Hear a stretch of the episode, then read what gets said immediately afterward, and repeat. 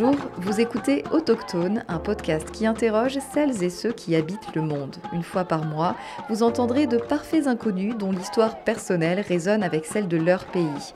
Je m'appelle Maude Calves, je suis journaliste reporter et j'ai eu la chance pendant un long voyage en Amérique latine de rencontrer tous ces gens autochtones. C'est l'occasion d'entendre des témoignages rares qui questionnent notre rapport au monde. Ce podcast est entièrement autoproduit et j'ai besoin de vous pour le soutenir. N'hésitez pas à vous abonner mais aussi à mettre des cœurs, des commentaires et pourquoi pas un tour sur la page Instagram. Bonne écoute!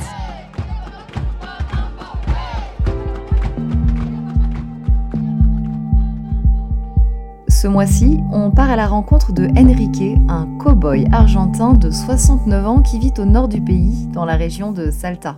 Je me llamo Enrique Joaquín Carbia. Je m'appelle Enrique Joaquim Carbière. Je suis né en Patagonie. J'ai 69 ans. J'ai toujours eu des chevaux. J'ai travaillé dans le pétrole pendant 18, 19 ans. J'ai atterri à Salta pour le boulot et j'ai adoré. Il n'y a pas de vent, il fait chaud, les paysages sont vraiment beaux et Salta, c'est une zone de gaucho pur. J'ai aussi acheté des chevaux ici. Et après que mon épouse soit morte, j'ai changé ma façon de voir les choses et je suis venu vivre à la campagne. Ustedes están escuchando Autochtone Podcast. Eso.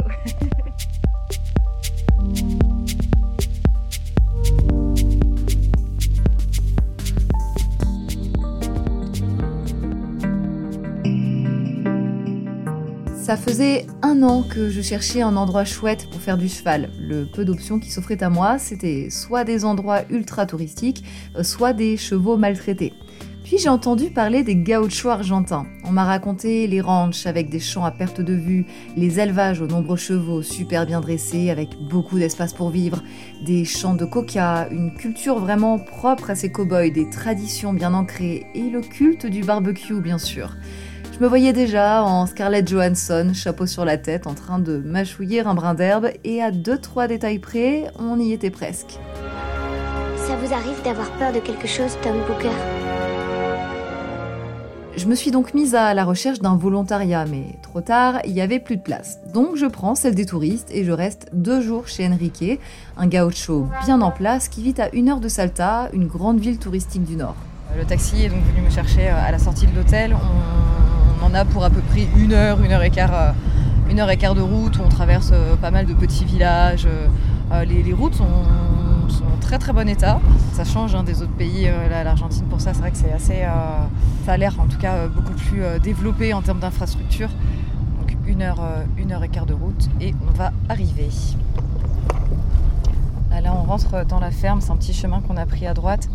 Il y a plusieurs, plusieurs bâtiments sur une surface plane. C'est très propre. Il y a quelques personnes qui s'activent dans les champs, des jeunes avec des chevaux. Et donc là, on arrive dans le dans l'endroit pour accueillir les touristes. Se viene Enrique. Super. Bueno, hemos llegado. Super, ¿Todo muchas bien? gracias, conductor. Sí.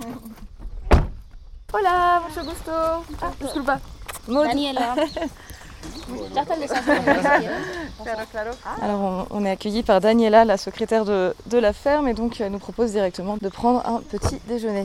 Tiens, sería Enrique, creo, ¿no? Sí, Hola, buenos días. Buenos días. yo soy Enrique. Mucho gusto. ¿Cómo está? Bien. Bien. ¿Cómo te llamas? Comment tu t'appelles Mood. Maud. Bienvenue. Bienvenidos. Muchas gracias. Tenía seis caballos. Para mis amigos. J'avais six chevaux, pour mes amis, mes enfants et moi.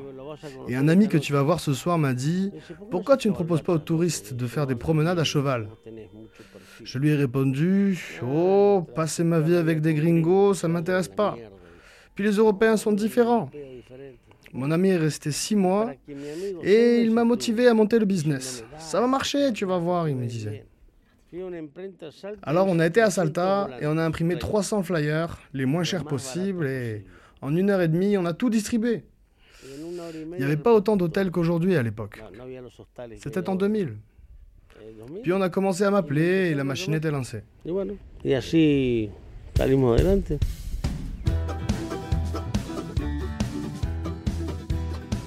Ça, c'était donc en 2000 quand Enrique décide d'arrêter de passer sa vie au travail en tant que responsable de perforation dans le pétrole. 22 ans plus tard, il compte plusieurs milliers de visites touristiques dans ce ranch qu'il ne voulait pas créer. Et le bâtiment est conçu pour recevoir. Il y a la maison de la famille dans laquelle on ne rentre pas, un hall couvert qui abrite une grande table en bois en face d'un immense barbecue. J'y reviendrai mais c'est important hein, le barbecue. Des petites tables aussi dans un grand jardin pour l'apéro, ça aussi c'est important, surtout pour Enrique. Une cuisine spécialement conçue pour que les femmes, je dis bien les femmes, fassent à manger aux touristes.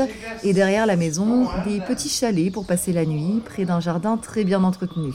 On voit des cactus, des champs de tabac et de maïs tout autour, et on entend souvent les chiens et les cigales. De l'autre côté de la ferme, on retrouve la sellerie avec tout le matériel pour monter, une maréchalerie aussi pour fabriquer les fers des chevaux et un espace clôturé pour qu'ils patientent avant la balade des touristes pas plus d'une sortie par cheval dans la journée et après chaque galop, un temps de repos pour respirer.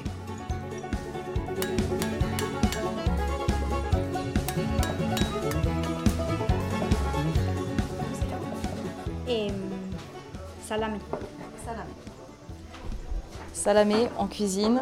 Euh, elle est toute seule à tout préparer. Ça fait des heures qu'elle est, euh, qu'elle est dans la cuisine. Et donc là, elle est en train de couper du saucisson. Et alors ça, c'est quoi? Qu'est-ce? Pimientos. Ah, c'est du... Ah, comment ça Il y a du monde qui travaille ici. David, le responsable des chevaux, qui les préfère largement aux humains. Deux, trois employés à tout faire, un volontaire, une secrétaire chargée de l'accueil des touristes, au moins deux femmes en cuisine, un assador aussi, comprenez, un homme responsable du barbecue. Les femmes, elles, n'ont pas le droit de cuire la viande, bien qu'elles fassent tout le reste. Enrique, lui, il est en bout de table et il fait l'animation. C'est le patron. Il nous accueille, grand sourire, les yeux rouges. On sent que la veille a été compliquée. Il est bon vivant, porte une chemise à carreaux et un chapeau, comme tout cow-boy qui se respecte. Ici, l'accueil des touristes se fait quand même euh, beaucoup en, extérieur. Il y a une grande table en bois en face du barbecue pour faire les assados, donc le, barbecue, à côté d'un four. Il y a euh, sous un grand arbre deux tables avec pas mal de chaises autour pour prendre l'apéro, parce qu'ici c'est quand même très très convivial. Enrique, il a vraiment cette culture euh, de l'accueil, il aime vraiment partager avec les gens, il est très content de partager avec nous aussi l'assado, donc le barbecue qu'il fait quasi tous les midis hein, avec les touristes. Hein. c'est un peu le repas de bienvenue. Ça tourne beaucoup autour de la nourriture, autour du vin. Il est en bout de table, il fait l'animation. Euh, il boit beaucoup de vin également. Voilà, c'est un personnage, Enrique, c'est vraiment le chef euh, du lieu qui fait du rentre-dedans. C'est quelqu'un de très direct. Hein. et vous allez l'entendre, l'honnêteté pour lui, c'est une valeur vraiment importante. Quel souvenir veux-tu laisser? L'enseignement de la honestidad. Soy una persona L'enseignement de l'honnêteté. Je suis quelqu'un de très honnête, quelqu'un qui respecte beaucoup l'amitié. Mes enfants sont en train de l'apprendre, mes amis aussi. J'aime beaucoup l'amitié, je la respecte et j'en prends très soin. Je fais attention à mes amis, je fais en sorte d'en profiter. Je suis quelqu'un de généreux. Dans la vie, c'est bien plus important de faire le bien que le mal. Pour faire le mal, je dois réfléchir et je suis feignant. Je préfère ne rien faire, alors faire le bien, c'est plus facile. Pour moi, c'est naturel. Para mí, el bien es natural. Toujours un peu de monde dans la cuisine, plein de photos. C'est très convivial, très, très familial. Ce midi, c'était carne, carne, carne, donc viande, énormément de viande. C'était un grand barbecue. C'était super, super bon, beaucoup trop consistant. Et voilà, ici, c'est un peu euh, l'idée générale. On reçoit, on fait plaisir, on boit beaucoup de vin, on est généreux, on rigole beaucoup. Euh, c'est un peu la, philosophie de vie euh, de, de Enrique euh, qui se retrouve autour de la table quand on arrive. Ce que tu vois, c'est ça ma philosophie de vie. Je n'ai pas la télé, je me réveille en écoutant les infos, puis je mets de la musique le reste de la journée. Je profite avec mes amis, énormément, avec ma famille aussi. Et voilà, vivre bien. J'aide les gens quand je peux, j'aide mes employés, mais je ne me rends pas nerveux ou hystérique ou quoi que ce soit. C'est ça ma philosophie de vie. Vivre intensément tout ce que je fais de façon intense, intense, intense. Avec les touristes, avec tout. Tu vois bien comment je suis heureux de recevoir des touristes. Parce que moi aussi j'apprends auprès d'eux.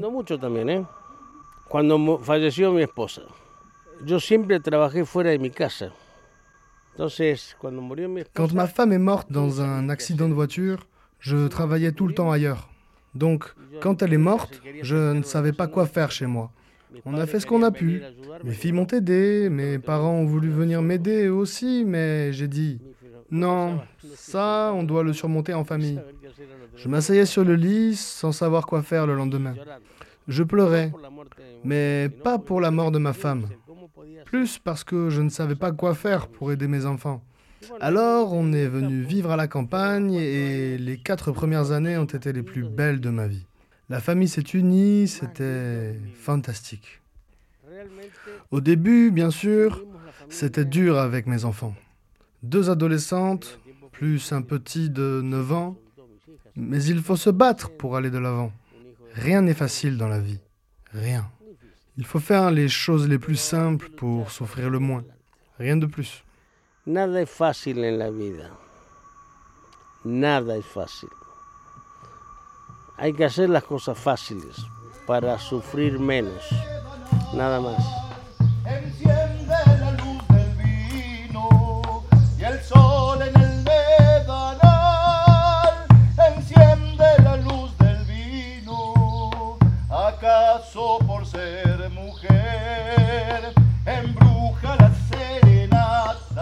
Un gaucho, si on fait très simple, c'est un cow-boy mais argentin. Il est étroitement lié aux chevaux, des bêtes débarquées sur le continent sud-américain en même temps que les colons espagnols.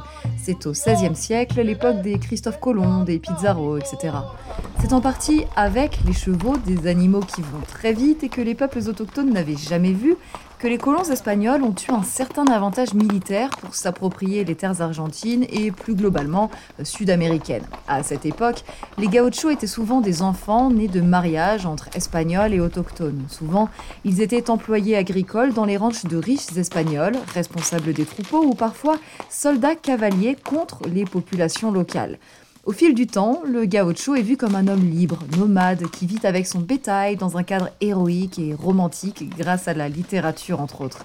Au 19e, quand l'Argentine se place en tant que grenier à viande du monde, les gauchos étaient chargés de mener les bêtes jusqu'aux abattoirs et aux ports de commerce. Petit à petit, avec les avancées technologiques, les routes de bétail sont devenues des chemins de fer et la pampa des terres agricoles. Mais le gaucho, lui, il est encore là et fier de son héritage. Cabo es lo mismo que el gaucho. Trabaja, conoce de caballos, le gustan los caballos y generalmente trabajan con vacas o Un cow-boy, c'est pareil qu'un gaucho. Il connaît, il aime et il travaille avec les chevaux et souvent il élève des vaches ou des moutons. En Patagonie, les gauchos travaillent avec leurs moutons et leurs chiens et ils vivent de ça. Mais il n'y a pas de plantation au centre et à l'est de la Patagonie. Mais plus que tout, je dis surtout que le gaucho, c'est une façon de voir la vie. Tout se recycle ici. On ne jette pas les poubelles, on fait attention à la nature. D'ailleurs, je ne peux pas mettre de pesticides pour ces fourmis de merde. En Argentine, on a des cultures différentes en fonction des endroits. Salta a sa propre culture. Même si tous les gauchos portent des ponchos, celui de Salta est unique.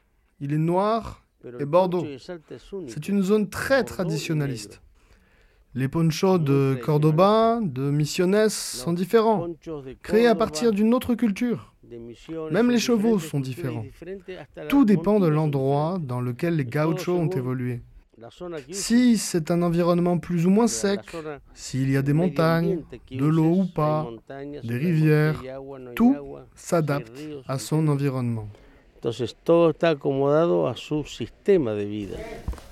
Et donc en passant devant le barbecue, il y a une grosse pièce de viande en train de cuire. Comment se llama Matambre de cerdo. Pero tú. Ah, yo Iván. Juste à côté du, du grand barbecue, il y, a un- il y a vraiment une grosse grille sur le barbecue, on peut faire cuire énormément de viande. Euh, il y a toute une série de bouteilles de, de bière. Il y a un dessin qui représente les différentes parties de la vache euh, que l'on peut manger. Et autant vous dire que l'on peut tout manger. Et également, euh, juste à côté, euh, un autre dessin qui explique comment bien faire cuire la viande, quel type de viande on peut utiliser, comment découper la vache. En dessous, on peut voir aussi des portraits euh, d'Enrique. On le voit en train de sauter quand il était jeune avec, euh, avec son cheval au Jockey Club Comodoro Aibadabia. ¿Tuviste el logo de mi empresa? T'as vu mon logo? C'est une sorcière sur un arriba. cheval. C'est ma passion. Je monte depuis que j'ai deux ans. Tu montes sur un cheval et il sait tout de toi. Et toi, tu ne sais rien de lui. Tu le regardes et il y a de la communication. Il ne parle pas, mais il communique. Les gauchos, moi, David, on regarde un cheval et on sait s'il est malade, idiot, content, tout. Ses yeux, ses oreilles. Il a un caractère comme nous. Parfois ils sont contents, parfois non. Certains jours, ils veulent travailler. D'autres, non. Comme nous, j'ai une admiration absolue pour eux.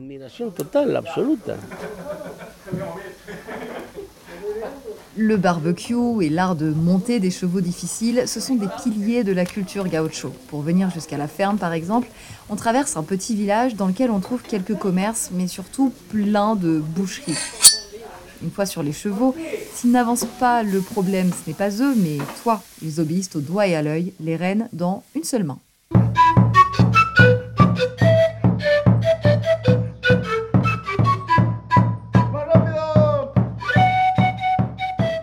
Y a aussi le folklore, les habits avec les ponchos de différentes couleurs en fonction des régions, les alpargatas, sorte d'espadrilles, et un pantalon ample que même les ados qui n'ont rien à voir avec les chevaux portent dans les zones gaucho, la bombacha. Il y a la musique folklorique bien sûr, des défilés, des fêtes et gauchitoril, il est partout. Vous voyez ces petites cryptes dans lesquelles on met la Vierge? Eh bien, c'est pareil, mais avec un cow-boy à l'intérieur, plein de drapeaux rouges tout autour et des bougies et bouteilles d'alcool en guise d'offrande. Il y en a plein le bord des routes. Gauchitoril, selon la légende, c'est un gaucho du 19e qui aurait vécu au nord-est du pays, un soldat déserteur pendant la guerre contre l'injustice et la corruption des élites. On lui attribuait aussi une réputation de guérisseur et de protecteur des pauvres, une sorte de Robin des Bois ou Robin del Bosque. En tant que déserteur, il est donc capturé et condamné à mort. Mais avant sa pendaison, il aurait prédit la chute du gouvernement et la mort de son bourreau. Il a aussi demandé à être enterré avec sa chemise rouge, symbole de protection, d'où les drapeaux le long des routes. Chaque année, des milliers de fidèles à Gauchitoril font un pèlerinage jusqu'à sa tombe. C'est un symbole de lutte contre euh, l'injustice, l'oppression, la corruption et en Argentine, ça veut dire beaucoup. Là, il y, a des gens qui passent, beaucoup de- d'enfants, d'adolescents qui passent avec, euh, avec euh, la statue d'une vierge, qui passe euh, devant le chemin. C'est assez, assez paumé hein, comme ferme, donc c'est assez, assez étonnant de, voir, de voir des enfants tenir une vierge dans la main et passer en, en silence. Es muy silencioso aussi. El gaucho salteño es, es muy católico. Le gaucho de Salta est très catholique. Moi, non. Et toi, t'as pas de religion, tu crois en rien. C'est rare ici. Sí, pero yo también soy raro. Te dije que me dicen loco. Pero yo no hago el mal. Oui, mais moi je suis un peu bizarre aussi. Certaines personnes m'appellent le fou. Mais je ne fais pas le mal, je ne suis pas hypocrite. Il y a plein de gens qui sont catholiques et qui font des mauvaises choses. Moi, non. Ma mère était catholique, l'une de mes sœurs aussi, l'une de mes filles l'est aussi, la plus grande. Mais je n'inculque aucune religion, c'est propre à chacun. Eso es algo de cada uno. Para mí en- en las religiones fueron inventadas para organizar comunidades. La. Je pense que la religion a été inventée pour mettre de l'ordre dans les communautés. J'ai lu toute la Bible et c'est pour ça que je dis ça. Elle dit, tu ne mangeras pas de porc qui a la corne fendue et le pied fourchu. Mais c'est pour éviter la trichinose, la maladie du porc. C'est pour ça que des gens mouraient à l'époque. Et c'est comme ça pour plein de choses. Ensuite, ils ont amélioré les textes. Et d'un même livre est sorti trois religions. Les catholiques, les juifs et les musulmans. La católica, la judía y la musulmana. Yo creo que todos somos diferentes. Depende de la educación, depende la forma de vida, el trabajo que hemos hecho. Yo creo Je pense qu'on es est tous différents en fonction de notre euh, façon de vivre, de notre éducation, du travail qu'on a fait. Pour moi, on est tous égaux, mais on a des aspects différents. Plein de gens m'appellent le fou. Et je ne me considère pas comme ça. Mais je m'en fiche qu'on m'appelle le fou. Ça ne m'atteint pas. J'ai cette image parce que je parle fort. Je dis ce que je pense. C'est parce que j'ai une façon de vivre que peu de gens comprennent. J'aime pas le foot, j'aime le rugby. J'aime pas la malhonnêteté. On a un gouvernement corrompu ici. J'aimerais croire en la justice, mais c'est difficile. Mais bon, ça, c'est un autre sujet. Está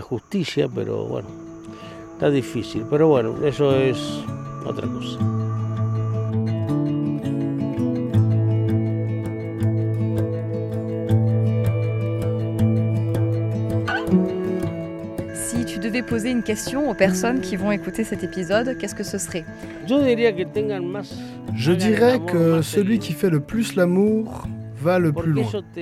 Parce que ça t'ouvre l'esprit et équilibre ton corps. Je le pense, vraiment. Mais c'est pas une question. C'est quoi la question C'est ta question, celle que tu aimerais poser aux gens. Oh, la puta. Una, una pregunta. Je ne sais pas quoi demander. Je sais quoi demander aux gens que je connais, mais pas à ceux que je ne connais pas. Vivan, vivan, vivan lo Vivez. Vivez, vivez du mieux que vous pouvez. Soyez heureux, faites plus l'amour, buvez du bon vin, mangez bien, profitez. C'est ce qu'il y a de mieux. Être heureux, c'est le plus important dans la vie. Super. Muchísimas gracias. De nada, madame. Un placer. Un, un plaisir. Au plaisir. Au plaisir. Au sí. plaisir, monsieur. L'important en français est la phonétique. Et je ne parlais français une merde. Gracias. Ciao. Muchas gracias. La chiquitita Muchísimas gracias. No, fue un placer realmente. C'était un plaisir, vraiment. T'as absorbé deux heures de ma vie. Alright. Gracias. Ciao. Ciao, ciao. Voilà, donc là, on vient de monter dans le taxi. Retour après deux jours chez Enrique. C'était très convivial. Il est venu avec nous euh, jusqu'au jusqu'au début du taxi pour nous dire au revoir. Il y avait toujours euh, des gens qui, qui étaient encore en train de manger, de prendre l'apéro. euh, ça ne s'arrête euh, jamais vraiment ici. donc on s'est dit, euh, on s'est dit au revoir devant le taxi. Et donc là, c'est parti pour partir vers un petit village qui s'appelle Chicuana euh, pour prendre un bus pour ensuite continuer notre aventure en Argentine. Merci à vous d'avoir écouté cet épisode. Enrique m'a livré de son temps et de son histoire et je le remercie pour ça. Merci aussi à toutes les personnes qui travaillent dans ce ranch et qui ont fait preuve d'une très grande douceur et gentillesse. Arthur Gérard a doublé la voix de Enrique. Mille merci Arthur et un grand merci aussi à mon compagnon Romain Didier qui a pris des photos pendant que je m'occupais du son. Autochtone revient le mois prochain. Pour les coulisses du tournage et plus d'infos, rendez-vous sur Instagram Autochtone le podcast. Il y a aussi une page Facebook. Vous m'aidez beaucoup en vous abonnant, en mettant des cœurs et des commentaires dans cet univers impitoyable qu'est Internet. En attendant de se retrouver le mois prochain, je vous souhaite, comme Enrique, d'être heureux et heureuse. Hasta luego!